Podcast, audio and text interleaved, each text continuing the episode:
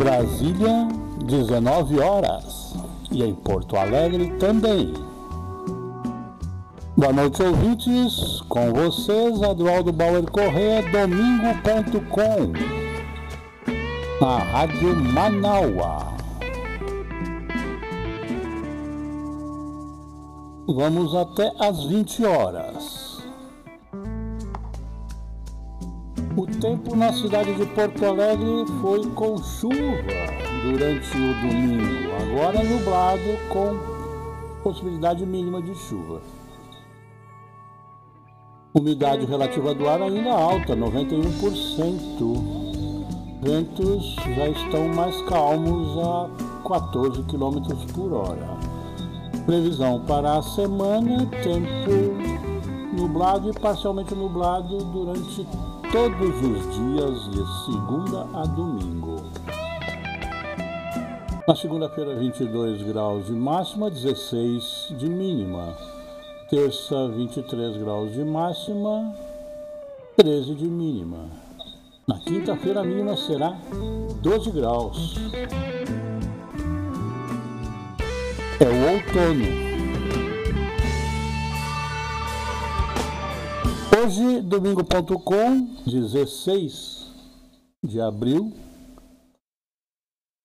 registramos o dia do anúncio das teses de abril expostas por Lenin em 16 de abril de 1917 em Moscou, retornado que vinha do exílio.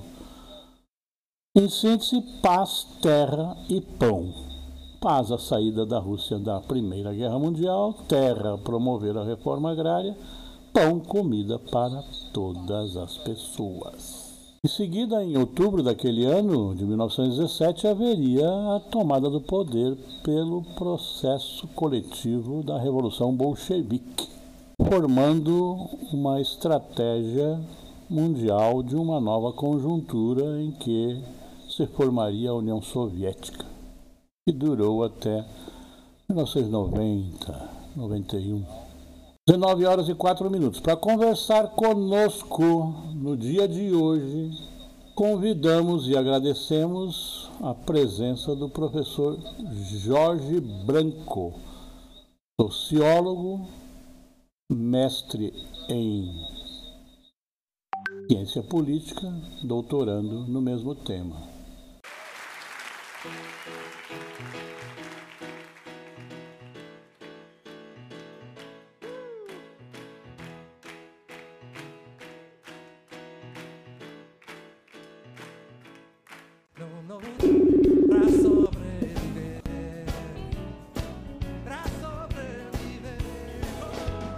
Não estamos conseguindo a ligação com o Jorge.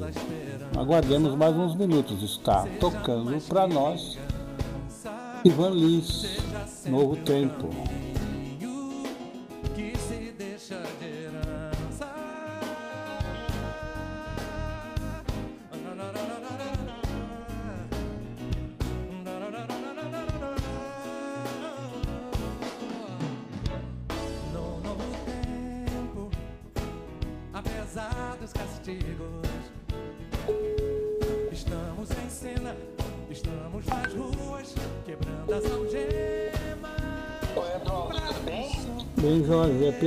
MSN do Facebook.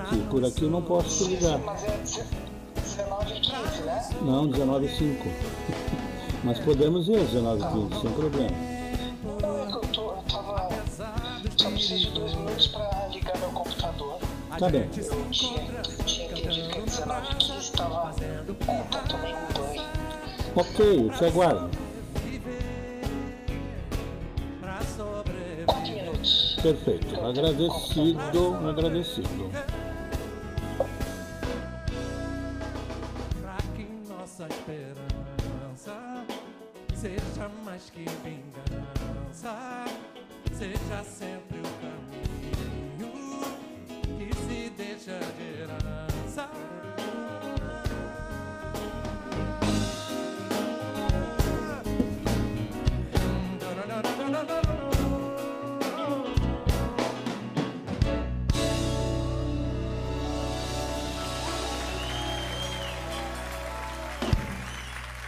Ivan Lins, dele Vitor Martins, Novo Tempo.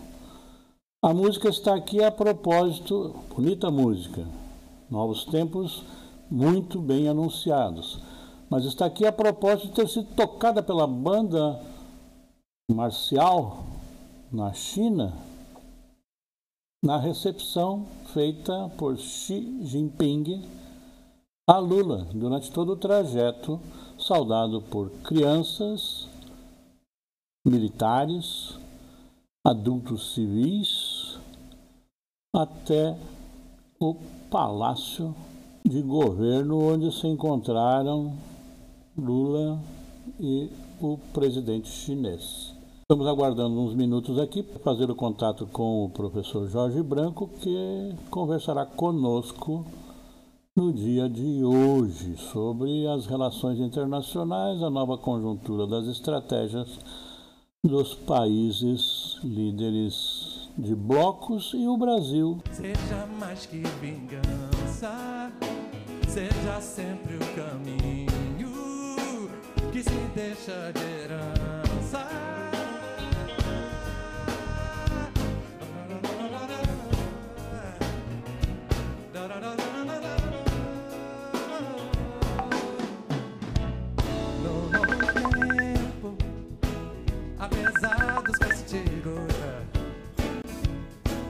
Toda fadiga, de toda injustiça, estamos na briga pra nos so pra nos so Alô, Jorge Branco? so Oi, Adroaldo, tudo bem? Tudo bem? Deixa eu te apresentar aqui. Primeiro eu vou baixar a cortina musical. Eu já tinha te apresentado, mas para emendar depois no podcast, a gente vai fazer uma pequena breve apresentação. Jorge Branco é cientista social, é mestre em ciência política, está fazendo doutorado na mesma temática. Estamos aqui ao fundo com o Ivan Lins, Novo Tempo. E o Jorge tem um artigo neste fim de semana no jornal Brasil de Fato, examinando a conjuntura internacional a partir da visita de Lula na China e outras visitas que vem fazendo desde o primeiro dia do seu governo e até antes. Jorge Branco, boa noite, professor. Boa noite, Adroaldo. Muito obrigado pelo convite para conversar contigo e com os teus ouvintes. É sempre uma honra para mim. Pergunto se podes dar um apanhado deste teu artigo para começo de conversa sobre a Claro. visita e a importância do papel estratégico para o Brasil e também para as questões internacionais do Luiz Inácio Lula da Silva à China. Claro. Eu, eu, eu considero que essa agenda eh, na China, eh, que eh, junto com a próxima viagem internacional do presidente Lula, que agora é dia 25 de abril a Portugal, eh, queria lembrar que ele já foi aos Estados Unidos, à Argentina e ao Uruguai, né? E mesmo antes da sua posse, já esteve, em especial, não a visita a um, a um governo, a um Estado, mas a sua participação eh, em- no Egito, no Cairo, na COP27, se eu não me engano, f- abriu um ciclo que se encerra agora, que eu considero, ah, ah, com os resultados deste ciclo, em especial com a viagem na China, especialmente com a viagem à China, encerra, enterra a política externa criada pelo Bolsonaro. Foi uma política que teve eh, dois sentidos, né? E dois momentos, na minha opinião. O primeiro, quando o governo Bolsonaro coincidiu com o mandato de Donald Trump nos Estados Unidos, eh, uma política externa de subserviência altamente ideológica, subserviência ao governo Trump, não era nem aos Estados Unidos, e altamente ideológica. As grandes marcas dessa política foram, além do alinhamento com Trump, repetir o que ele dizia, seguir os passos beligerantes do governo Trump, foi aquela ideia, felizmente nunca realizada, de transferir a embaixada do Brasil em Israel de Tel Aviv, a capital de Israel, para Jerusalém, rompendo uma tradição internacional é, de certa distância deste tema. Né? A, a mudança da embaixada acabou não ocorrendo por completo, mas demonstrava uma política e é, alinhada exclusivamente pelos aspectos ideológicos, é, liderada pelo próprio Bolsonaro, pelo deputado Bolsonaro, que eu nunca lembro se é o Eduardo, se é o Carlos, deputado. O senador. Ou o senador. senador agora, né? É, senador agora. E é pelo Ernesto Araújo, ministro das Relações Exteriores do Brasil, né? Muito, muito alinhado é, a uma corrente política conhecida como, como os tradicionalistas, da onde vem Steve Bannon, aliás, recentemente encontrou um dos filhos do Bolsonaro novamente. Um alinhamento subordinado, né? Um alinhamento ideológico, político e subordinado, de nenhum resultado é, prático é, para o Estado brasileiro ou para a nação brasileira. Não, não resultou em um aumento do nível do comércio entre os Estados Unidos e o Brasil, entre Israel e o Brasil, ou entre a Hungria, Polônia, Indonésia e o Brasil. Nenhum resultado. E isso transitou imediatamente a partir da derrota de Donald Trump para uma segunda, para uma consequência, não foi nenhuma fase intencional, é, resultou num segundo momento da política externa do governo Bolsonaro, que, como e de tão alinhada ao governo Trump, repito, não era nem a economia dos Estados Unidos, como foi, por exemplo, a política externa, ou acaba, acabou sendo no segundo governo a política externa do Fernando Henrique Cardoso, muito alinhada com a economia dos Estados Unidos, agora era, mas que, enfim, pelo menos era a economia, significava algum trânsito econômico e algum ganho econômico, pelo menos para alguns setores, esta, este alinhamento meramente político e ideológico.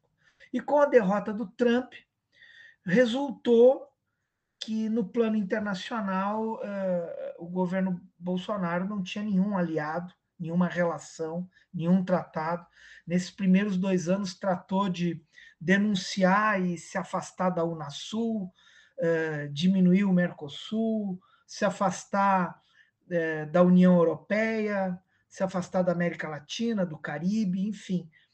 E com, e com a derrota de Donald Trump, Trump uma, continuou, né, atacou o governo, o presidente eleito dos Estados Unidos, Joe Biden, e resultou num isolamento que já era econômico, um isolamento político real, né?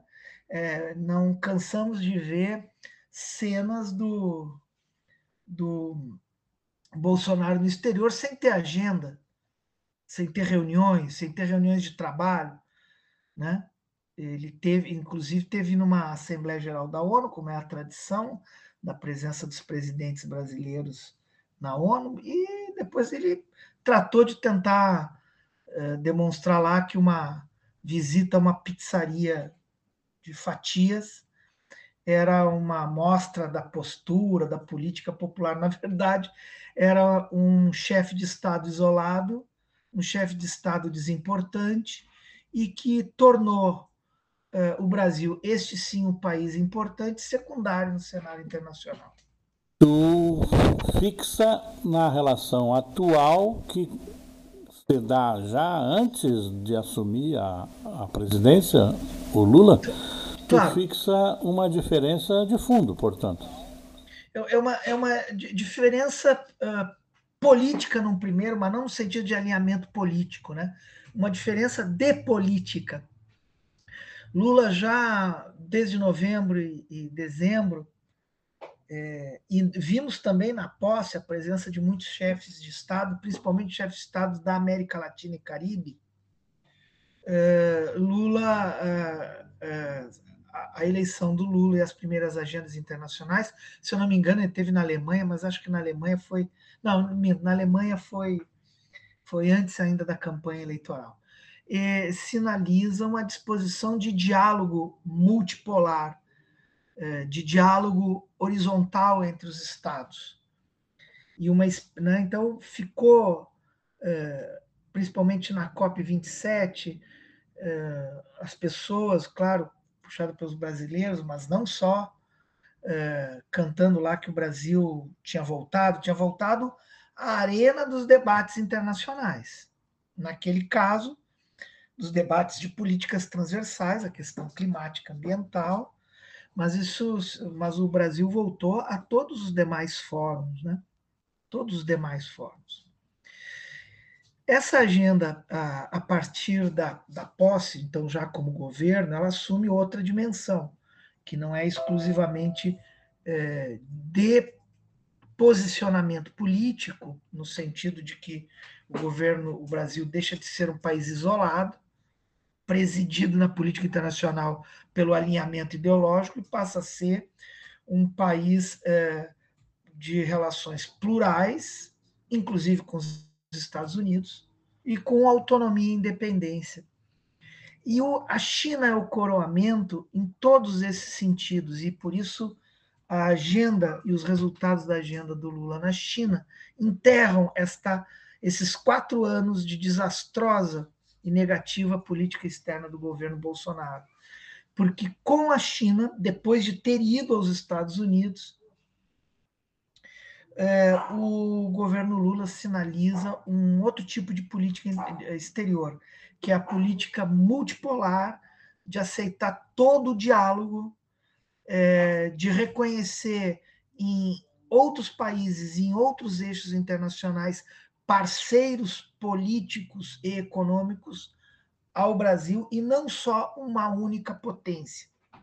Então, rompe a política de alinhamento ideológico do, do, do, do Bolsonaro e supera a consequência dessa política, que foi o isolamento. O Brasil, rapidamente, quer dizer, estamos, não chegamos ao fim do, do, do primeiro quadrimestre eh, do governo Lula, se considerarmos que são 16 quadrimestres, é o primeiro dos 16, e a presença do Brasil no mundo está restaurada.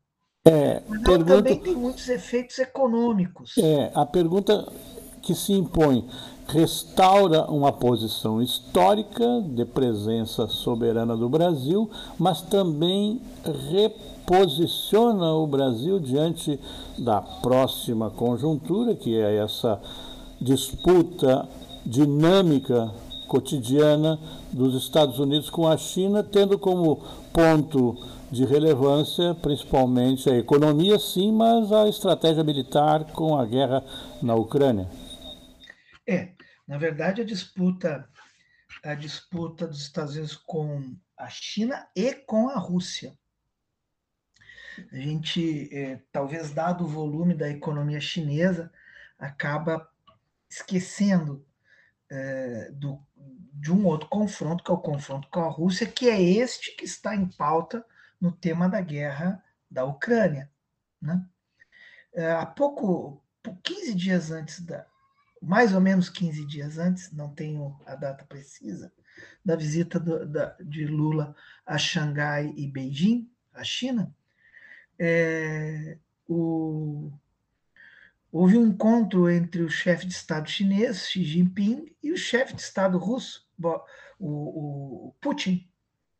E eles firmaram um acordo que uh, um, um amplíssimo, mas não genérico, amplo no sentido de que nas áreas de energia, de tecnologia, de educação, de infraestrutura, uma, um, um, um grande acordo de cooperação Rússia e China, lembrando que são os países é, principais da Ásia, é, me referindo aqui à Rússia como um país de duplo continente, ele está na Europa, mas está na Ásia também.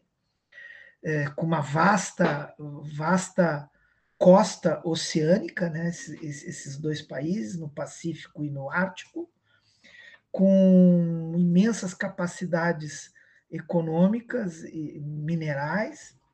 Eles assinaram vastos acordos, mas uma estratégia que se repete no, no, nos acordos entre o Brasil e a China, que é a dispensa do dólar como fator de mediação das trocas econômicas entre Rússia e China. Esse mesmo conceito está sendo aplicado a partir de agora nas relações econômicas entre Brasil e, e China. Só, só repondo um dado nesse teu raciocínio, não o perde, não o perde por favor, continue nele.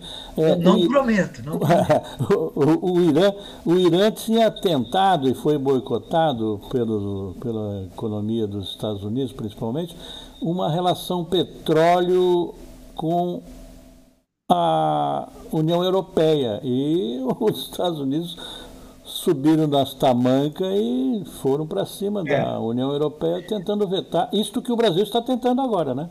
Mas, mas, mas veja, é, é, a diferença é, entre esses dois, bem lembrado, bem posto, mas eu queria dizer do significado desse acordo China-Rússia e agora China-Brasil, ambos no BRIC, temos que observar para saber exatamente por onde vai andar a aliança BRICS, o papel da Índia e o papel ainda da África do Sul e até mesmo da Argentina, que é um pleito do Brasil, a incorporação da Argentina.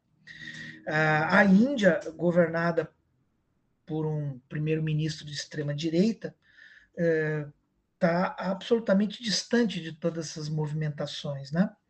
Mas evidentemente que uma movimentação China e Brasil com a Rússia observando e, e obviamente, é, tomando, no caso dos BRICS, a Rússia tomando uma posição mais discreta, que mais é, derivada de uma inteligência tática de, do que outra coisa, os acordos, eles, é, eles não são acordos por, um, por trocas. Este acordo faz com que as moedas nacionais passem a ser o fator de, de, de, de comércio. Isso, o resultado é que a curto prazo o dólar perde valor e valor político. Nós temos que estar muito atento à reação política e até mesmo militar dos Estados Unidos frente a esse duro golpe. E apesar de aquele que às vezes eu acho que todos nós somos levados, às vezes, a nos relacionar com a política como nos relacionamos com o futebol, né? na, na torcida. Né? Me lembro de muita gente exagerando nas expectativas sobre o governo Joe Biden. A importância do governo Joe Biden foi apenas ter derrotado Trump, nada mais do que isso. São os governos democratas os, a tradição mais ofensiva do imperialismo estadunidense está normalmente nos governos democratas o processo de espionagem sobre a Petrobras, a presidenta Dilma, e todo o ambiente que resultou aqui no Brasil, na Lava Jato, teve um grande apoio é, de alguns órgãos do governo estadunidense de Obama. Exatamente, sobre Obama. O, o guerreiro que ganhou o Prêmio Nobel da Paz. É, de Barack Obama. As políticas dos dos republicanos mais à direita em vários temas, mas temas, mas temas normalmente voltados ao público interno dos Estados Unidos, né? É, é, acaba sendo um país um pouquinho mais isolacionista. Então nós temos que tomar muito cuidado, muito observar muito qual será a reação diplomática, política e militar, porque é disso que estamos falando na Europa agora, né? Enquanto há uma operação é, de é, criminalização da Rússia, é, a OTAN não por liderança dos Estados Unidos não para de crescer, né? É muito estranho que quem quer a paz vai trabalhando para incorporar a aliança militar na fronteira com a Rússia. Deixa eu pôr o, o... Atirando a Bielorrússia, é. estão praticamente todos os países europeus limítrofes à Rússia estão na organização do Tratado do Atlântico Norte. Deixa eu só explicitar isso que tu acaba de dizer num outro exemplo. Alargou-se o fronte, a perspectiva de uma guerra por território, em 1.300 quilômetros com a incorporação da Finlândia à OTAN. E a OTAN, que deveria ter sido extinta em 1990, porque era o Pacto de Varsóvia de um lado, sendo dissolvido, e o compromisso de que a ideia era pacificação do, dos ambientes com o fim da Guerra Fria, é, estabelecer-se uma zona de troca liberada, de, de convivência harmônica, sem armas. E a OTAN é uma aliança guerreira. Foi, a OTAN nunca foi uma aliança uh, antibelicosa, né? Senão ela teria aceitado o pedido, um dos dois pedidos de ingresso que a União Soviética fez à OTAN, e ambos vetados pelos Estados Unidos. A União Soviética tentou entrar no, no, numa política externa uh, hoje que a gente estranha, mas que tinha muita lógica no período. A primeira tentativa foi logo em 1952 e a outra, se eu não me engano, 58. Dois pedidos formais de ingresso na OTAN. Claro, o ingresso da União Soviética na OTAN faria com que ela efetivamente se tornasse uma espécie de, de, é, de mesa de, de, de xadrez, né? de negociações militares e políticas, e não uma organização ofensiva como os Estados Unidos bem manipula hoje. E, lamentavelmente, a União Europeia, que tem posições e interesses diferentes dos Estados Unidos, nesse caso converge. Nesse caso converge. Tem um, um, artigo que eu não consigo lembrar o nome do autor, mas ele diz dos, da terceira derrota da Alemanha para os Estados Unidos com a adesão à política militarista da OTAN e com o papel que desempenha agora a OTAN e a Alemanha também, como importante membro dela, na guerra relacionada com os territórios na Ucrânia. Ele diz que o principal derrotado neste momento é a Alemanha, porque ela dissolve o seu movimento pacífico, ela passa a ser contribuinte do orçamento de guerra com mais percentual do seu PIB e ela passa a se submeter à hegemonia, à liderança militar, perdendo os seus condutos de gás direto do, da Rússia para a Alemanha, para a Europa, o Nord 2 e o 3 foram boicotados, se não foram sabotados, e os oleodutos, né? E a ideia de que essa subordinação subordina não só a Alemanha, mas o conjunto da União Europeia, do que quer se livrar a França. É, é na verdade, é, é uma. A, a Alemanha, que é a grande economia tomada isoladamente, né? a grande economia europeia, ela opta visivelmente por um papel secundário e subsidiário do ponto de vista político, né?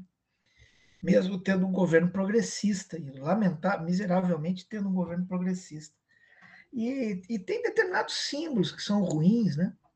Nesta guerra da Ucrânia, é a primeira vez desde 1945 que equipamentos militares ofensivos alemães, né? A Alemanha já participou de algumas missões de, de pacificação é, da ONU e da União Europeia, mas é, desta vez, desde 45, é a primeira vez que a Alemanha é, coloca em atividade equipamentos militares ofensivos fora de suas fronteiras.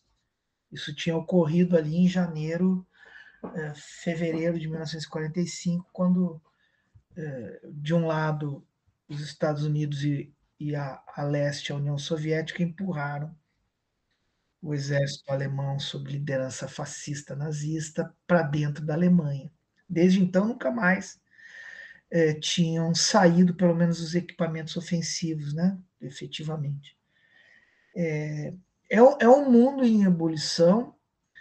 É, a gente sempre acredita ao fim e ao cabo numa certa de que há tanto interesse econômico, tanto dinheiro em jogo, que bom, não, não teria uma guerra.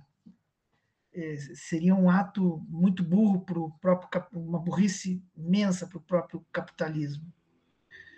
É, até para lembrar a, a, emergência da Segunda Guerra Mundial, a guerra de porte mais de porte não, a guerra no primeiro mundo, né, no mundo capitalista central mais recente ou de maior porte mais recente, ela não, não foi causada de imediato por uma, um avanço do, dos impérios, né?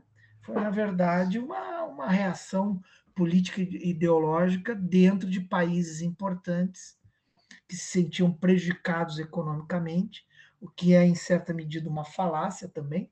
A Alemanha viveu ali na década de 20, início dos anos 30, uma grande fase de crescimento econômico. vai ser bem mais. Quando vira, na verdade, a década de 20 para 30, que a Alemanha tem uma, uma crise econômica, e, bom, disso se aproveita o fascismo para crescer e, e tomar o governo já em 33. Mas a Alemanha, durante toda a década de 20, cresceu muito. Então, a grande parte do período entre a Primeira e a Segunda Guerra Mundial é, que muitos autores dizem ser uma só, é um período de crescimento econômico. Então, acho que é, é, não é o nosso foco, mas é preciso também buscar outras explicações para a guerra. Não é o foco, mas é o pano de fundo. E é. neste olhar, neste olhar, Branco, perdão, professor Jorge Branco, neste olhar, a, a ideia de que lutar e disputar a paz a multipolaridade, o distensionamento dos dentes rangendo entre as nações, é importante, portanto, destaca-se o papel de Lula nesta proposta, chamando os países todos a agirem pela paz não enviarem armas, não promoverem boicotes, não acusarem uns aos outros, mas sentarem à mesa com o objetivo de conversar sobre paz, pactos. Bom, é, as políticas são também são são as, as intenções, mas são também as circunstâncias, obviamente, né? É, tem uma semelhança entre um, um, na conjuntura internacional entre o atual período do entre agora atualidade com o governo Lula e aqueles oito anos anteriores de 2003 a 2009 é, 2010 do governo Lula. É, a coincidência é que no, em ambos os períodos é, e coincidentemente períodos de governo democrata nos Estados Unidos, os Estados Unidos é, dispensou, te, tratou a América Latina com desídia, dispensou pouca, pouca atenção. A diferença entre aquele período e agora é, é é que a China passou a ser um protagonista político das relações internacionais. Era apenas um protagonista econômico, naquela época já era um protagonista econômico. É, mas agora passou a ser um protagonista político também. E isto faz com que, a partir da intenção do Lula, que notoriamente tem duas dimensões, tem uma dimensão de líder de Estado, que é criar as condições é, melhores para a retomada do crescimento econômico brasileiro, que é chave para o governo Lula. Foram é 50 milhões resultantes dos negócios. É, decisivo. E o outro é por uma decorrente da estratégia para isso. Lula parece saber, é, portanto, eu acho que ele sabe que é, é, não adiantam fazer acordos isolados entre o Brasil. É preciso levar a América do Sul e a América Latina, mas principalmente a América do Sul, a fazer acordos gerais e nisto o, o, o, governo Lula, o Lula tenta posicionar o Brasil até por uma condição real, econômica, né? É, como líder dessa movimentação. Então, uma das consequências mais decisivas da viagem de Lula à China é que reabre em melhor, reabre efetivamente a pauta, a agenda da reconstrução da Unasul e da construção, em alguma medida, de um bloco econômico na América do Sul. Explica a Unasul para nós o um papel estratégico. A Unasul foi um papel uh, também no campo da política. É, União das Nações da América do Sul, mais amplo que o Mercosul, que são cinco países, cinco mais um, né? Uruguai, Argentina, Paraguai e Brasil, mais a Bolívia que entrou posteriormente, é, e mais dois, na verdade, Chile e Venezuela, e, mas a partir que foi um, um, um, que está em banho-maria por posições políticas diferentes dos governos desses países, inclusive, por desacertos, mas a Unasul ela acabou sendo uh, quase que liquidada pelos governos de extrema direita da América do Sul, inclusive pelo governo pelo governo Bolsonaro. Se a Unasul vai ser criada como tal, com o mesmo nome, ou recriada, revitalizada, restaurada, eu não sei. Mas que com a viagem à Argentina, que foi a primeira viagem do Lula como presidente, e depois a Uruguai, e todos os acenos que ele já fez, e todas as posições, uh, e entre as várias discussões que houve na pauta de Lula e Xi Jinping, está a América do Sul, está a CELAC, a Comunidade dos Estados Latino-Americanos e Caribenhos também. É, e que envolve outro grande país importante política e economicamente, que é o México. Né? Então, a, a resultante é, deste pacto com a China e deste novo posicionamento uh, do governo chinês, diferente de uma década atrás, o, notoriamente a China hoje é passou a agir também politicamente, não só economicamente, porque até bem pouco tempo a China adotava uma posição no cenário internacional de absoluta recuo, até desproporcional já ao tamanho da sua presença econômica no mundo, né? É um recuo, um recuo é aparente, aparente, porque na estratégia econômica o financiamento da infraestrutura na África, em algumas posições políticas no Oriente Médio, a proposta da retomada da Rota da Seda, elas vinham sendo construídas independente de estarem públicas. Na América do Sul também. Tem acordos de construção de infraestrutura no Peru muito fortes e construções no Peru. Mas isto não significava uma participação ou uma posição mais ofensiva da China no cenário. Isto mudou no segundo governo Xi Jinping, e agora estamos no terceiro governo Xi Jinping, a partir do segundo governo Xi Jinping, com, né, ele passa esse acordo com a, a Rússia, é um acordo econômico, mas ele é notoriamente um movimento político, né? um movimento de construção de um bloco ou de uma aliança entre dois países militarmente muito fortes, politicamente muito fortes e economicamente também muito fortes. Isto é uma diferença política importante. A China passou a ser, e isto faz com que talvez tenha uh, explique uma parte também da reação que não é só mais de guerra comercial, mas é de tensão dos Estados Unidos em relação à Rússia e à China.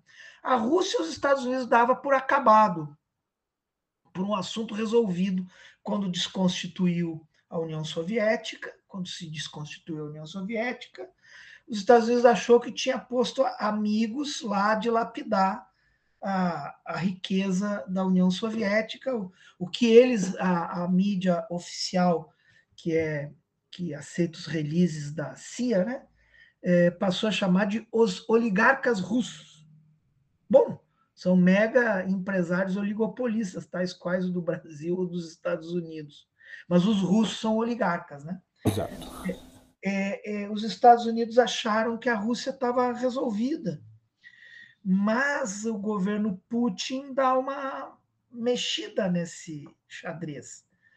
É, até porque há movimentos à direita e à esquerda na Rússia, nacionalistas, de tensão, é, a, a, economia russa e o povo russo bom, se adaptou em certa medida à nova situação, passou também a ter debate interno. E o Putin, diferente do Boris Yeltsin, ele é uma liderança política nacionalista, apoiada à esquerda e à direita inclusive. É, tem apoio no parlamento de partidos de direita nacionalista e de uma esquerda nacionalista também. Jorge. E passou a responder a demandas internas também, tipo, claro. olha, isso é grande demais para ser governada pelos tais oligarcas, né? Aqueles que aparecem em filme, né? Dos Estados Unidos, e passou a ser um governo efetivamente com tons de autoritarismo, com tudo que nós sabemos é verdade, com tudo que os organismos, ou alguns organismos de, de, de defesa dos direitos humanos da democracia denunciam na Rússia, é verdade. Mas parte também é verdade em relação aos Estados Unidos, e enfim. Então a Rússia passou a ser um, um protagonista da política, mais recentemente com, com, com o Putin, Vladimir Putin, e a China dá esta, vamos dizer assim, reequacionada ou recalibrada na sua política internacional. Né? E o Brasil entra nesse cenário inteligentemente, o Lula, que tem um grande dom para a política internacional, ele é um, um estadista impressionante, ele percebeu a semelhança com o período anterior e as diferenças. E, com isso, reposicionou o Brasil no mundo e rapidamente impôs uma derrota estratégica para a direita no Brasil. De, neste tema, diferente dos demais, neste campo da luta política, eu posso, eu afirmo com convicção, e convicções estão aí para serem alteradas, derrubadas, desmoralizadas. Lula venceu estrategicamente neste campo da política não há quase nenhuma voz, a não ser os mais, é, enfim, pessoas secundárias, é, mas não há nenhuma, nenhuma voz da burguesia primitiva, da burguesia interna, é, contrária. Houve uma tentativa de um deputado ou outro bolsonarista dizer que o Lula está alinhando com o comunismo, mas nós não vimos o, o agronegócio, nem, nem, o setor, nem o setor aliado ao agronegócio, que é o setor de exportações, é, primárias reclamar, nem a indústria reclamar, nem mesmo os bancos. Talvez os bancos é, é, que possam, ao fim e ao cabo, lá adiante reclamar, mas imediatamente até o sistema bancário brasileiro, né, até o capital financeiro ganha com esse acordo. Então é uma grande vitória política do Lula. O que a gente espera é que o governo democrático do Lula possa também obter outras vitórias em campos como da economia, para que, vamos dizer assim, a gente não corra o risco da extrema-direita desestabilizar eh, o governo. Nesse ambiente, professor Jorge Branco, eu lhe pergunto sobre as atividades dos cursos que você está participando, ou como debatedor, ou como promotor, organizador, que visa a discussão desse tema que nós estamos aqui abordando tanto a visita de Lula à China, como a disputa contra o fascismo e o neoliberalismo, que teve aula inaugural na História Política 2, no curso, né? E fala um pouco dessa sua a, atividade aí como pessoa política no nosso ambiente local.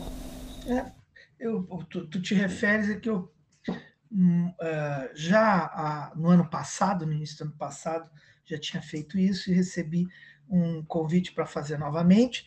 No segundo semestre, vamos publicar, editar, publicar e distribuir um livro sobre o tema, mas eu coordenei aqui a execução de um curso sobre a extrema-direita eh, e o, pela Fundação Perseu Abramo.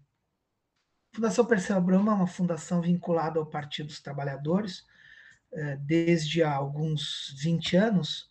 Eh, a, a legislação brasileira até impõe aos partidos políticos a criação de fundações com o objetivo de promover o debate de ideias, o debate programático, isso diz a lei, né? Debate programático e, e a educação política. E há alguns partidos que efetivamente o fazem, né? Um deles, uma dessas fundações que tem sido muito ativas, convido o pessoal a conhecer através é, fundaçãoperceuabramo.org.br, conhecer o acervo de livros, de cursos, de debates. Tenho certeza que há em várias áreas, áreas de políticas públicas. Tenho certeza que é uma boa fonte, fonte, inclusive, Adroaldo, para pesquisadores. Né? Até porque envolve muitos pesquisadores. Isso ocorre com a, com a Fundação Lauro Campos, com, com outras fundações aí também importantes. Deste, Maurício Grabois, né? todas elas têm cumprido esse papel. Deste curso último que constou. Sobre a extrema-direita. Na terça-feira, 4 de abril, que o Lincoln Seco esteve na abertura e também estiveram presentes Jorge Bittar e Ellen Coutinho, além de ti. Há um registro para ser consultado? Claro, isso, isso foi a aula inaugural do curso. Todas as terças-feiras, é um curso de seis semanas, todas as terças-feiras é, começando no dia 4 e depois, portanto, foi no dia. Enquanto eu procuro aqui, eu vou falando. 11. É, oi? 11. 11. E agora, na próxima terça, vai o, o dia 11 foi o módulo 1, com aulas introdutórias sobre extrema-direita, conservadorismo e autoritarismo. E agora, na próxima terça-feira, o curso disponibiliza o segundo módulo, outras três aulas. É possível se inscrever aulas... quem não fez o primeiro módulo participar do, do, do próximo? É... Ah, o interessante é se inscrever até para poder apoiar e fazer com que a fundação tenha, vamos dizer assim, retorno, né? Então eu convido a todos a se inscrever. Mas essas aulas ficam disponíveis tanto no site quanto que é a tua pergunta original, quanto no canal de YouTube da Fundação. Então, sim, to, tudo que, que, é, que é produzido pela Fundação Perseu Abramo está aberto e disponível, inclusive esta aula inaugural do professor da Universidade de São Paulo, Lincoln Seco, que, que, que nos, nos presenteou com, com uma palestra sobre o neofascismo. Né? Uma das talvez a principal corrente da extrema-direita no mundo hoje. Sei, sei, da tua modéstia e, e, e, e, em princípio, reserva, mas qual é o tema do teu estudo de doutorado? É a, as, as condições é, que se apresentaram para a ascensão da extrema-direita no Brasil e como isso se relaciona com o reposicionamento da hegemonia de classe, em especial do capital financeiro.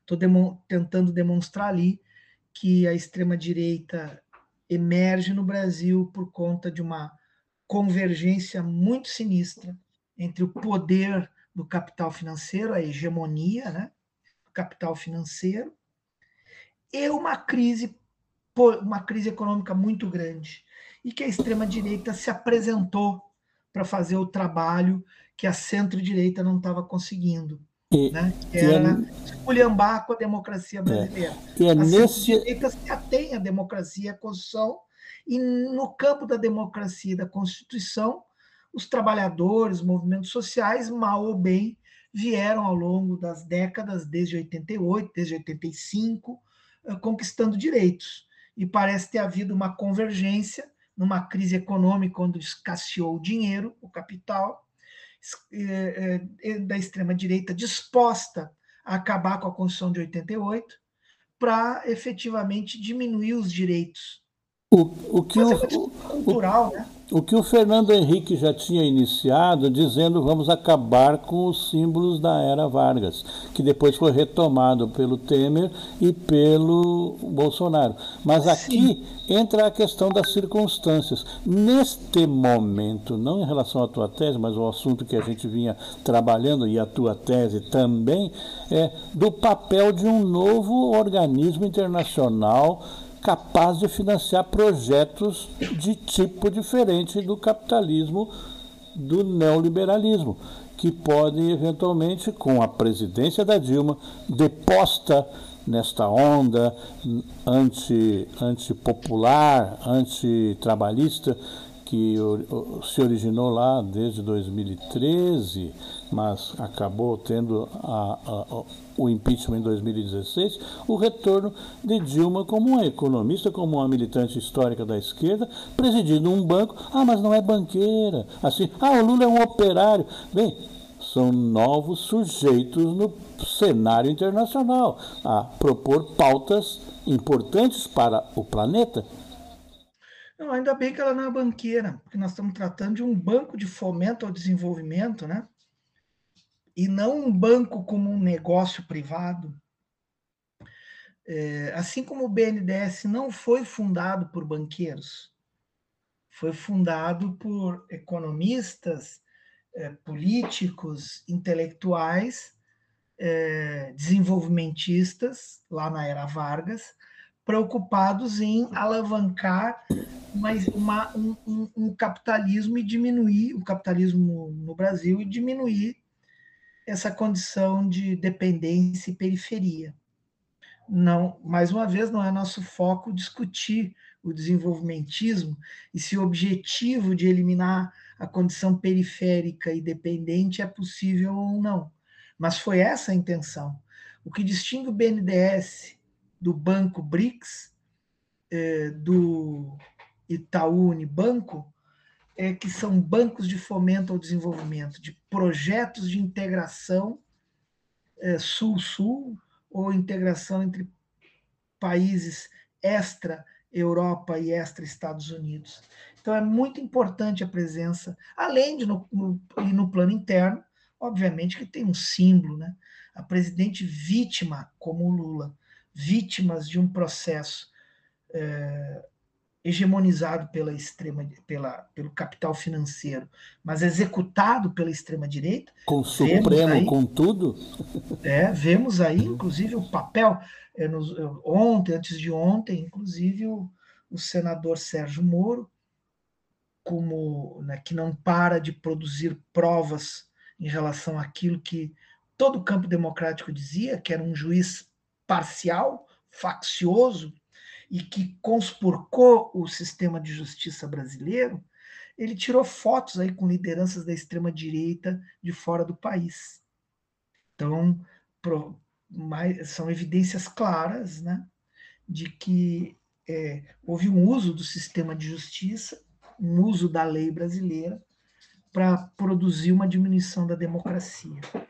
Professor Jorge Branco, nós estamos a dois minutos do final. Eu lhe dou esse tempo para encerrar a programação. Vou deixar de fundo bem baixinho aqui, pode falar do significado disso também. O Ivan Lins com o Novo Tempo. Sabe que o Lula eu, foi me chamando muita atenção, porque vendo a TVs, YouTube, ele, e eu descobri coincidentemente, porque tu pode ver todas ou não ver todas as cenas, né? Ele foi recebido no hotel em Xangai, na noite chinesa, por se esta rua fosse minha. E aquilo me chamou a atenção. Eu disse, olha que legal, tinha uma banda lá recebendo o presidente Lula. E depois soube que em uma outra atividade executaram Garota de Ipanema, etc. E quando ele, no primeiro encontro com o chefe de Estado chinês, eles executam ah, uma música mais do que, do que sugestiva música do Ivan Lins chama, chamada Um Novo Tempo. E acho que é um o que a gente luta é por um novo tempo de igualdade, de dentro das possibilidades, claro, de justiça. E isso passa por novas relações internacionais, passa por por retomar o crescimento e desenvolvimento econômico no Brasil, pois sem isto é, é a crise de emprego, somada a esse controle impressionante de aparelhos ideológicos que o capital financeiro tem, que é que cria as condições para a extrema-direita estar viva, e ela hoje, a extrema-direita, é a liderança política da oposição ao governo de frente ampla, progressista do presidente Lula, né? Não é a centro-direita, não é a direita democrática, né? É, é essa extrema-direita antidemocrática. Esta é a líder da oposição e ela está viva, forte, nas ruas e estamos vendo as consequências, inclusive da luta cultural, da disputa de valores e até mesmo da convergência que a extrema-direita tem com alguns valores conservadores que a gente não, da sociedade brasileira, dos próprios trabalhadores brasileiros, que lamentavelmente a gente ainda não conseguiu. Mas eu sou um otimista, viu, Adroaldo? Eu acho que o Brasil progrediu, o Brasil não evoluiu, apesar e o otimismo alimente a nossa resistência. Aqui, é. Rádio Manaus, domingo.com, Eduardo Bauro Correia acabou de entrevistar Jorge Branco, a quem agradecemos a presença Obrigado. com vocês, amigos ouvintes. Uma boa noite, Jorge. Um abraço, Eduardo. Fico muito honrado pelo convite. Espero ter ajudado aí a todo mundo a refletir um pouco mais. Conversar um sempre ajuda. Um abraço, boa noite. Boa noite. Apesar dos castigos, estamos em cena, estamos nas ruas, quebrando as algemas. Domingo.com, Adroaldo Bauer Correia se despede dos ouvintes agradecendo a audiência. Não esqueça, nossa resistência depende de você. Contribua para a Rádio Manaua. Faça um pix pix da manaua.gmail.com Abraço, saúde, amemos.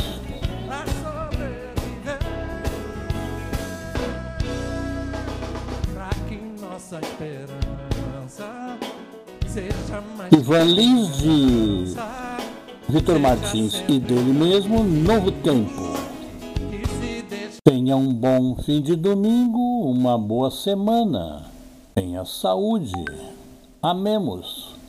Finalizamos aqui a centésima edição de Domingo.com. Boa noite.